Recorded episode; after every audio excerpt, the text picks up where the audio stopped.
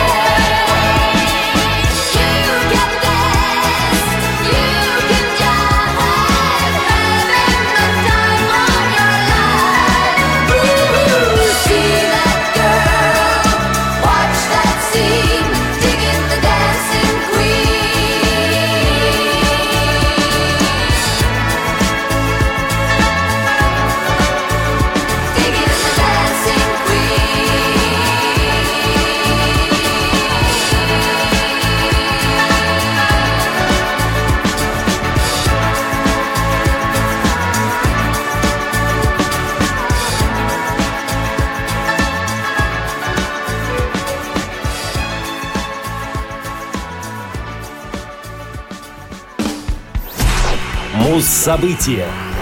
1 апреля 1989 года основана группа «Монгол Шаудан», Тогда музыканты сыграли свой первый официальный концерт. Группа была основана Валерием Скородедом, и все это время он оставался и остается ее бессменным лидером. В октябре группа вступила в московскую рок-лабораторию без прослушивания.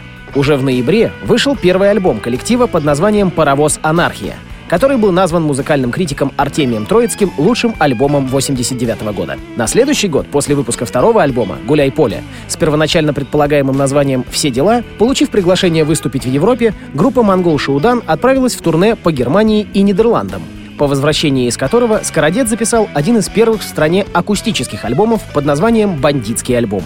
По инициативе бас-гитариста Алексея Полякова «Монгол Шаудан» открыли первое в Москве рок-кафе «Отрадное». Однако кафе просуществовало недолго. Перед одним из выступлений от ножевого ранения Поляков погиб. Он выполнял роль директора кафе, после чего оно прекратило свою работу, а группа на время распалась. У Шаудана в очередной раз сменился состав, и в 93 году она записала альбом «Собачья чушь», с которым успешно гастролировала по Европе, выступив на одной площадке с такими командами, как The Exploited и L7. В 94-м был записан альбом «Чересчур», в который вошла песня «Москва» на стихи Сергея Есенина «Да, теперь решено без возврата» ставшая визитной карточкой группы. После этого состав снова обновился. В новом составе коллектив просуществовал 8 лет, записав три альбома и несколько сборников, последним из которых стал альбом «С катертью дорога». В январе 99-го Валерий Скородет выступил с сольным акустическим сетом в заключительном концерте фестиваля с новым роком «Новые имена в горбушке» совместно с группами «Серьга», «Четверг Арутюнова», «Казимат» и другими. Скородет, вновь обновив состав в 2003 году, записал два альбома «Жертва» и «Сплошь и рядом», вышедшие годом позже. В 2005 году коллектив принял участие в записи нескольких трибют-альбомов. В рамках проекта «Наивные песни», посвященного группе «Наив», он записал кавер-версию песни «Незнайка», а для официального трибют-альбома группе «Сектор газа» собственную версию песни «Похмел». Продолжая экспериментировать, в 2005 году Монгол Шаудан записала второй акустический альбом «Вечная мерзлота», название для которого Скородет взял у известного теоретика анархизма князя Петра Кропоткина. Оставаясь верной тематике анархизма, спустя год группа выпустила альбом «Собственность — это кража». В декабре 2011 года группа выпустила альбом «Естественный отбор», в который вошли 16 новых композиций. Сами музыканты определяют направление как анархо-рок. Основной тематикой песен является тема гражданской войны 17-25 годов. Название группы в переводе с монгольского языка означает «монгольская почта» и происходит от соответствующей надписи на коллекционных марках, широко продававшихся в советское время в сети киосков «Союз Печать». А в эфире классическая композиция, принесшая монголу Шаудану известность — «Москва».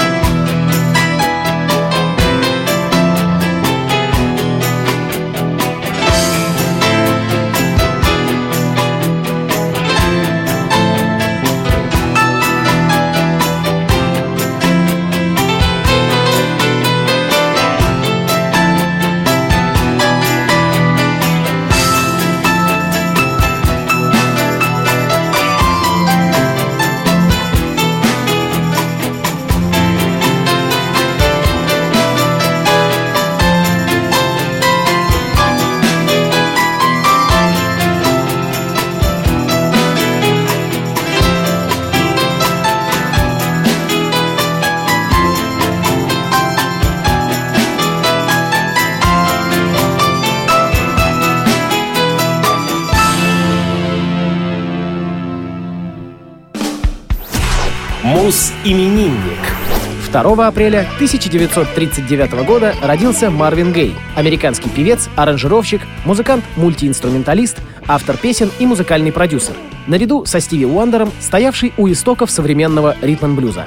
Гей родился в семье священнослужителя из консервативной церкви адвентистов седьмого дня, который практически ежедневно избивал сына, чтобы привить ему нормы своей морали. По окончании школы Гей служил в ВВС США, после чего пел в разных вашингтонских дувоп-коллективах, включая The Rainbows, группу, одно время работавшую с Бо Дидли.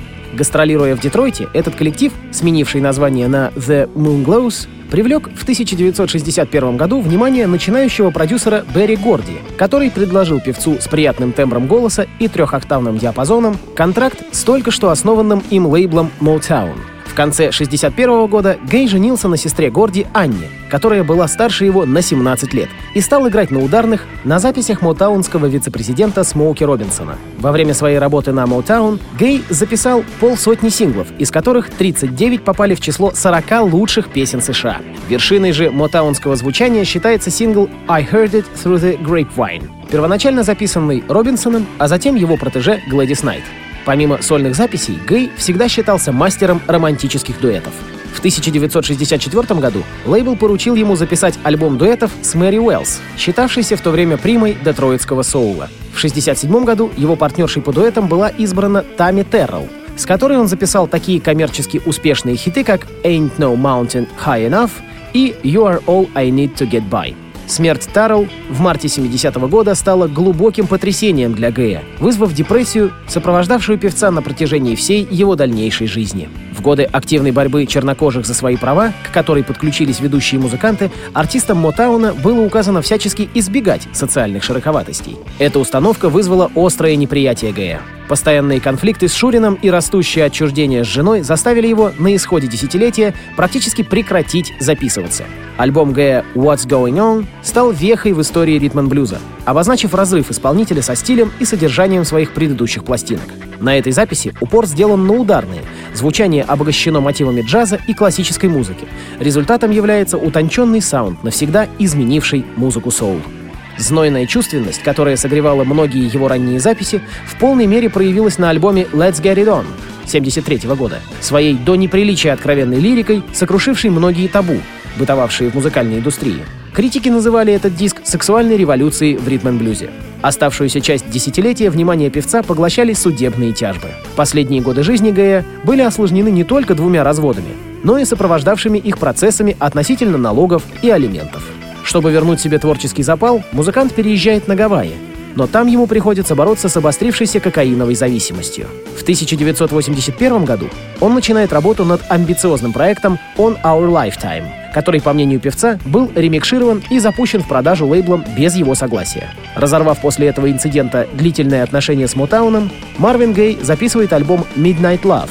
На волне этого успеха Гей примирился с Горди и преисполнился новых творческих планов, которые, однако, оборвали два выстрела из пистолета во время нелепой стычки с отцом накануне 45-летия певца. Что ж, а мы послушаем Let's Get It On, так часто используемую композицию для саундтреков. Марвин Гей.